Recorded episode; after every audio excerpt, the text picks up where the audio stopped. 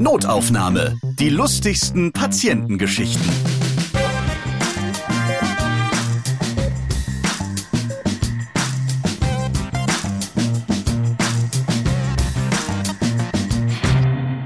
Da bin ich wieder. Schön, dass ihr diesen Podcast gefunden habt, wo ihr immer die lustigsten Geschichten hört, die es aus dem Gesundheitswesen gibt. Ich bin Ralf Potzus und letztes Mal, da war schon Maike Enz aus Marburg bei mir am Start. Jetzt auch wieder. Grüß dich. Hallo Ralf.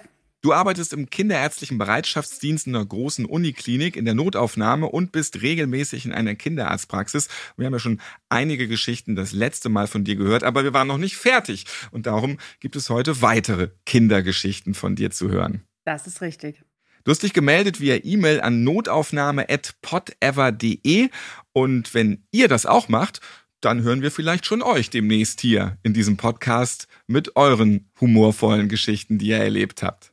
Maike, wir reden heute über überforderte Väter. Ein Teenager beichtet seiner Mutter versehentlich etwas und auf der Kinderliege, da kann auch mal etwas anderes liegen. Und in der letzten Folge haben wir als erstes von dir gehört, welche Gegenstände sich so Kinder in Nase, Ohren und auch Hintern und Penis und alles, was wir da gehört haben, schieben. Und dass da vor allem die Bügelperlen der Spitzenreiter sind. Aber es gab noch viele andere kuriose Dinge.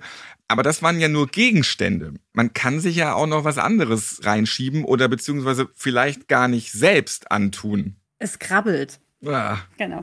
Na, schon wieder genau. Stimmt, du bist die Frau, die immer genau sagt. Nein. Bei jedem genau in dieser Folge einen kurzen Ein Trinken. Schnaps, ja? ein Schnaps, ein Schnaps. Oh Mann. Außer ihr fahrt jetzt gerade Auto oder seid auf dem Weg zur Arbeit oder ähm, lenkt ein Schiff. Keine Ahnung, wo ihr diesen Podcast gerade hört. Ja, also wenn es dann eben geht. Ja, also es krabbelt. Es krabbelt. Und das in einem Ohr. Und zwar bei meiner Tochter im Ohr. Sie kam einmal. Ach, selbst bei dir in der Familie passiert. Ja, es ist selbst bei mir in der Familie passiert. Meine Tochter war, ich glaube, fünf Jahre alt und kam nachts, es war 2.30 Uhr zu uns ins Schlafzimmer und sagte, Mama, Mama, was summt in meinem Ohr? Sag ich, Kind, du träumst vielleicht nur. Hab dann ins Ohr geschaut und mir ist mein Handy aus der Hand gefallen. Ich hatte das gerade in der Hand, weil ich damit geleuchtet habe und mir guckt ein dicker, fetter Käfer ins Gesicht. Oh, der hat sich auch erschreckt wahrscheinlich. Ne? Der hat sich wahrscheinlich total erschreckt. Oh, was kommt jetzt da für eine Verrückte mit einem Licht an? Ich wusste in dem Moment gar nicht, was ich tun sollte, weil ich so verschlafen war. Aber du bist doch die medizinische Fachangestellte. Ich bin die medizinische Fachangestellte, aber sowas habe ich selbst nachts auch noch nie erlebt. Hab dann probiert ruhig zu bleiben. Ja, wird alles gut, wird alles gut. Hab dann noch mal weggeleuchtet, hab dann noch mal reingeleuchtet und dann kam er mir wirklich rausgekrabbelt aus dem Ohr und ist dann in den Haaren verschwunden, wo ich dann gesagt habe, schnell, schnell, Hand aufs Ohr und wir gehen jetzt ins Bad. Und dann haben wir einmal das Ohr ausgespült und den Käfer haben wir dann vernichtet, den haben wir die Toilette runter.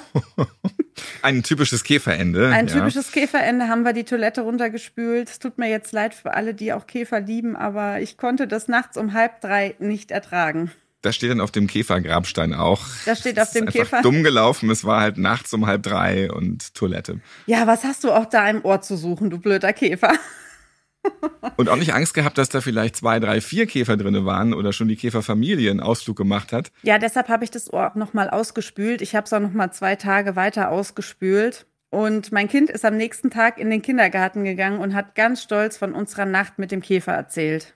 Wir bleiben noch bei den Gegenständen, bei Kindern so im Körper, weil da ist dann bei dir nicht zu Hause was passiert, sondern dann wieder in der Notaufnahme. Das ist richtig.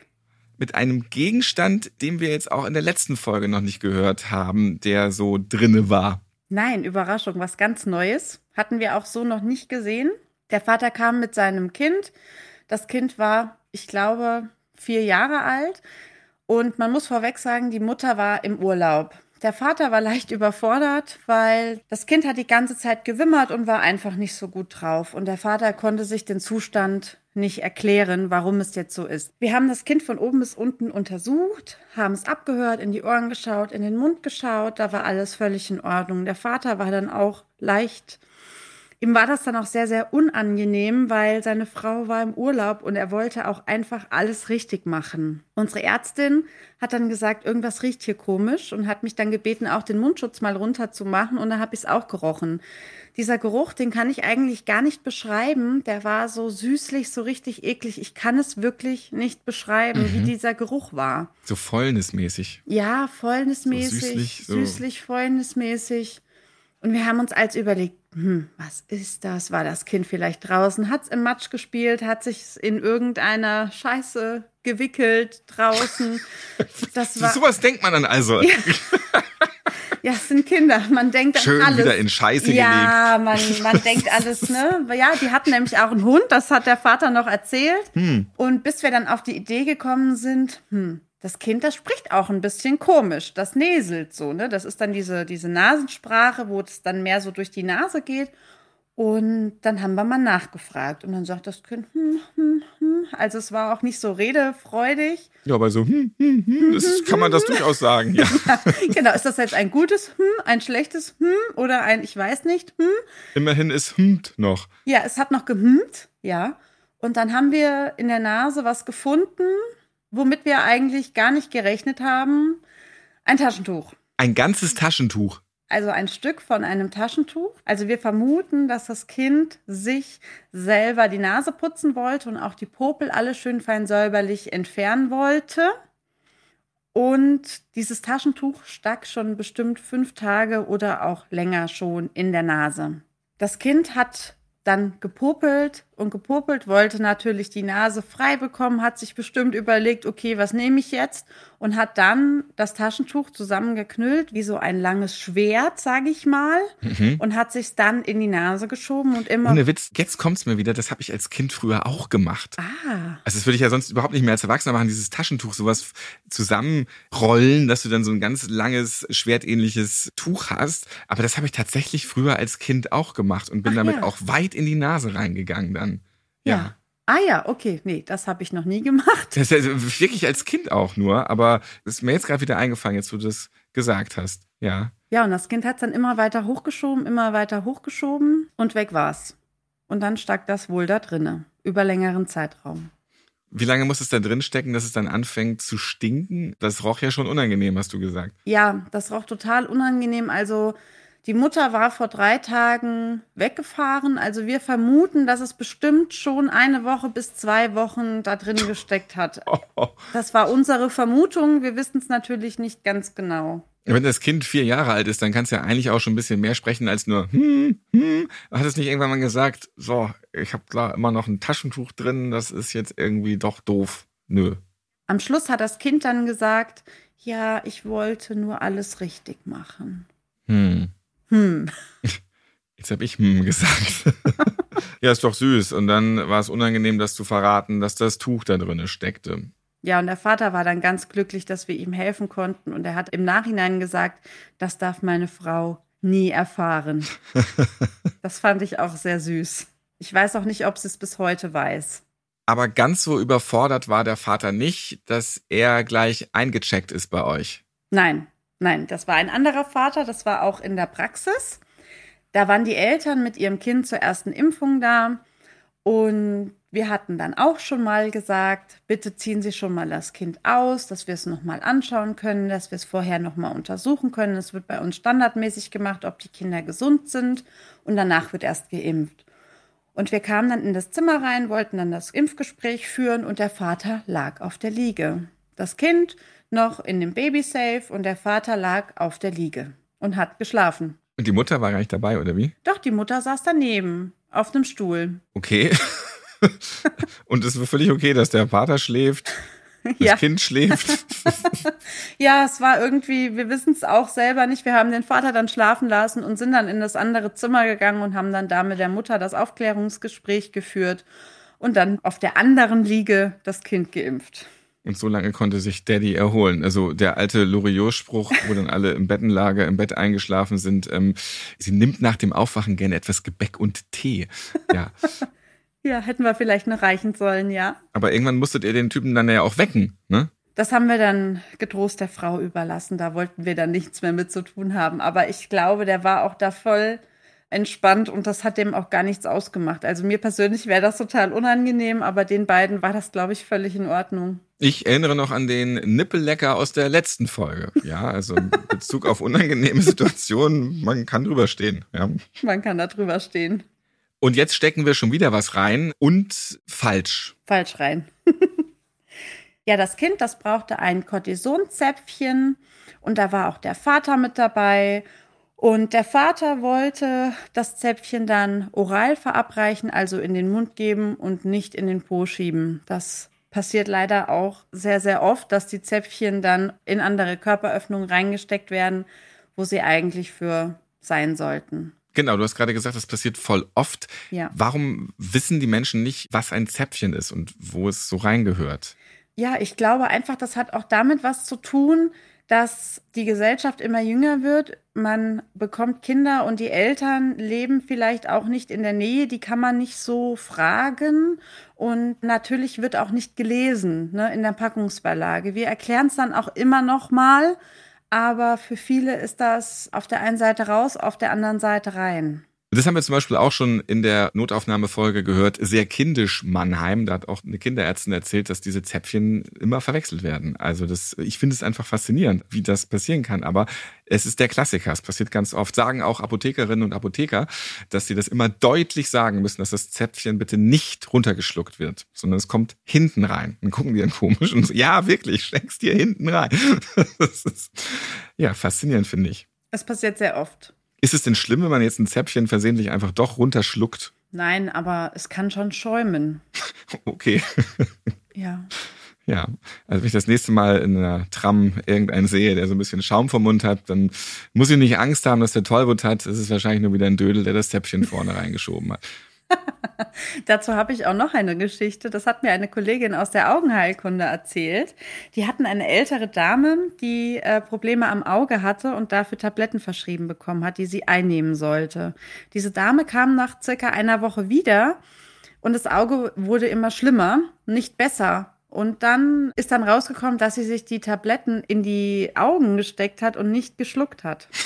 oh Gott, das sind ja wahrscheinlich auch so größere Teile halt, wie man das von ja. Tabletten kennt, die man schlucken muss. Die hat sich das in die Augen geschoben. Ja, vorne in den Tränensack. Ich weiß es selber nicht. Sie hat es mir nur erzählt, weil wir da auch drüber geredet haben. Aber Moment, das löst sich doch auch nicht so schnell auf, wenn es da im Auge steckt. Das heißt, dann hat die dreimal täglich, dann hat sie da drei Tabletten im Auge stecken den ganzen Tag oder ja. bis mal so ein Ding raus ausfällt. Ja. Und okay. Anscheinend. Also so ganz genau weiß ich es auch nicht. Wir haben so eine Gruppe auf Facebook, da tauschen wir uns immer mal aus, was da so alles so passieren kann. Verstehe. Ja, und daher habe ich das, ich habe auch nochmal nachgefragt, ich durfte es auch erzählen.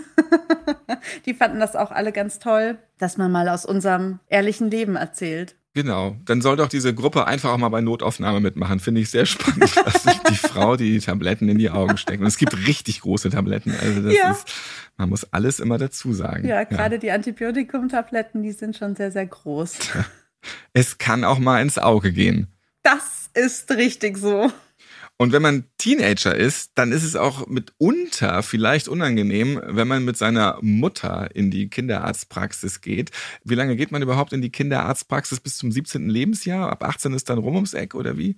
Ja, genau. Also bis zum 17. Lebensjahr kann man zu uns kommen. Das ist auch gewünscht, so auch von den Allgemeinmedizinern.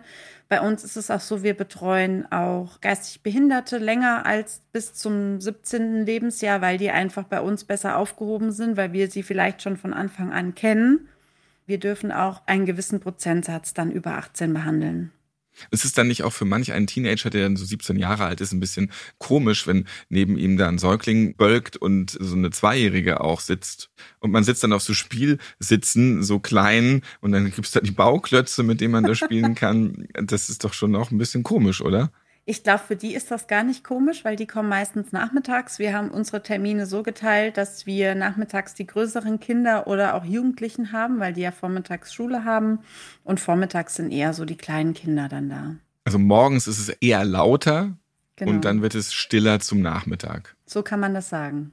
So, und dieser Teenager, der jetzt mit seiner Mutter zu dir kam, was ist da passiert? Genau, da habe ich damals noch in der Mundkiefer-Gesichtschirurgie gearbeitet Wir haben dort Weisheitszähne entfernt unter Analgosidierung, also in so einem Tiefschlaf. Das ist ganz angenehm. Die Patienten kriegen das nicht so mit. Die wissen auch hinterher eigentlich nicht mehr, was passiert ist. Das ist für viele Angstpatienten gar nicht so verkehrt. Und er war 14 Jahre alt und hatte einen Termin für alle vier Weisheitszähne in der Nalgosedierung zu entfernen. Und bei uns war das so, eine Begleitperson darf sich dann auch dazusetzen, die darf dann hinten auf dem Stuhl sitzen. Und einer sitzt von den Helferinnen daneben und schaut die Vitalwerte an. Und unter dieser Analgosidierung ist man auch so ein bisschen hemmungslos. Also wir hatten auch da schon die äh, skurrilsten Situationen, aber das würde jetzt hier den Rahmen sprengen. Ach nur, also sprengt nie was. Also, skurrile Situationen sind immer willkommen, genau. ja. Ja, diese Situation, die war auch so typisch. Das war ein 14-Jähriger, der war wohl am Wochenende vorher feiern und dann erzählte er mir ganz locker lässig, also natürlich unter Domikum, dass er mit seinen Kumpels am Wochenende gefeiert hat. Und dann wurde die Mutter schon hellhörig und ich merkte schon, wie sie auf ihrem Stuhl hin und her rutschte. Und dann erzählte mir, ja, wir haben so viel Alkohol getrunken und dann, und dann haben wir noch einen durchgezogen. Und man sitzt da so und denkt sich, oh nein, okay, wie erklärt man das jetzt der Mutter? Der Junge redet sich um Kopf und Kragen. Hast nicht gesagt, ja, ja und oh, uh, und jetzt mal aber Stopp, Pause. Ja, das bringt aber nichts. Wie viel Finger siehst du? Das bringt aber leider alles gar nichts, weil er erzählte und erzählte und erzählte und die Mutter war dann extrem dann sauer und sagte, das darf doch nicht wahr sein. Was erzählt er denn hier? Sag ich, ja, er träumt, er schläft, das kann schon mal passieren. Ja, ist das wirklich so passiert? Sag ich, das kann Ihnen leider nur Ihr Sohn beantworten. Aber das ist jetzt gerade der falsche Zeitpunkt, Ihren Sohn danach zu fragen. Fragen Sie ihn doch einfach, wenn er wieder aufgewacht ist. Bevor er dann ausziehen musste. ja, das ist richtig, bevor er ausziehen musste. Aber dann kam zum Glück auch schon der Arzt und hat dann gleich losgelegt. Und dann hinterher weiß ich dann auch nicht mehr, wie es weitergegangen ist. Ich hatte dann nämlich Feierabend. Aber wahrscheinlich hatten Mutter und Sohn am Abend noch ein Gespräch. Das kann ich mir auch sehr, sehr gut vorstellen, obwohl die Mutter eigentlich relativ entspannt war. Aber so auf einem Stuhl vor anderen Leuten und dann auch noch zu erfahren, okay, mein Junge hat mal einen durchgezogen, stelle ich mir jetzt auch nicht als Mutter gerade so, so toll vor. Ich kann mir das auch so vorstellen, Rückfahrt, man ist im Auto, Mutter, Sohn, ja, man fährt so ein bisschen, ein paar Minuten, ist kein Gespräch in Gange, schaut so nach vorne, durch die Scheibe, Bäume rauschen an einem vorbei, immer noch Stille. Und auf einmal sagt die Mutter, ohne da hinzugucken zum Sohn, nur so gerade raus, kiffst du eigentlich? Und der Sohn, nein, wie kommst du denn da drauf? Mama! ja, das sind so die Geschichten, an die man sich auch immer noch erinnern tut.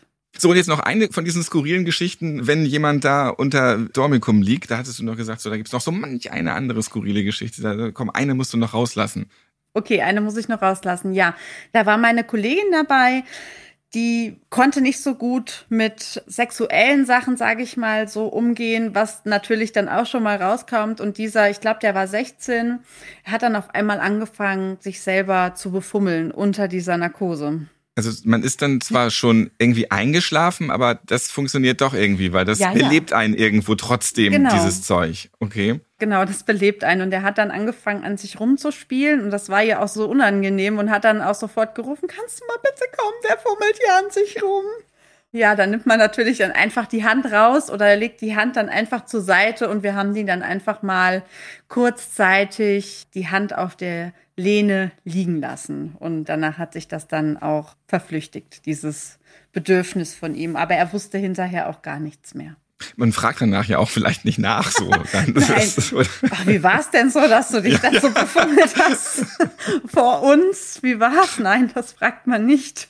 Das behält man dann eigentlich auch für sich. Also das muss man mir auch nochmal aufschreiben. Wenn ich dann vielleicht mal irgendwann in Anführungsstrichen das Glück habe, mit Dormicum behandelt zu werden, dann binde ich meine Hände, meine Füße fest und stopfe noch was in meinen Mund. Und dann kann eigentlich nichts passieren, oder?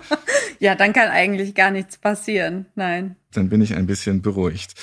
Ich sehe schon, ihr erlebt auch die Pubertät in der Kinderarztpraxis und im kinderärztlichen Bereitschaftsdienst. Sehr interessant, was du erzählt hast in zwei Folgen mittlerweile. Vielen Dank dir, Maike Enz aus Marburg. Gerne. Vielen, vielen Dank, dass ich dabei sein durfte.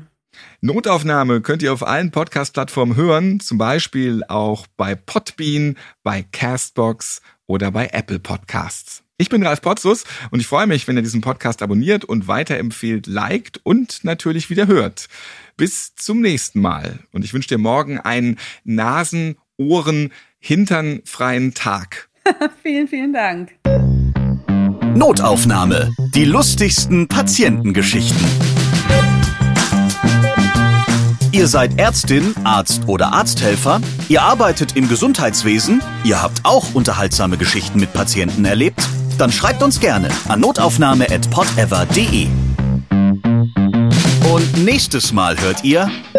In Thüringen war ich als Vertretung vor Ort und dann gab es halt wieder diese Übergabezeit um 16 Uhr.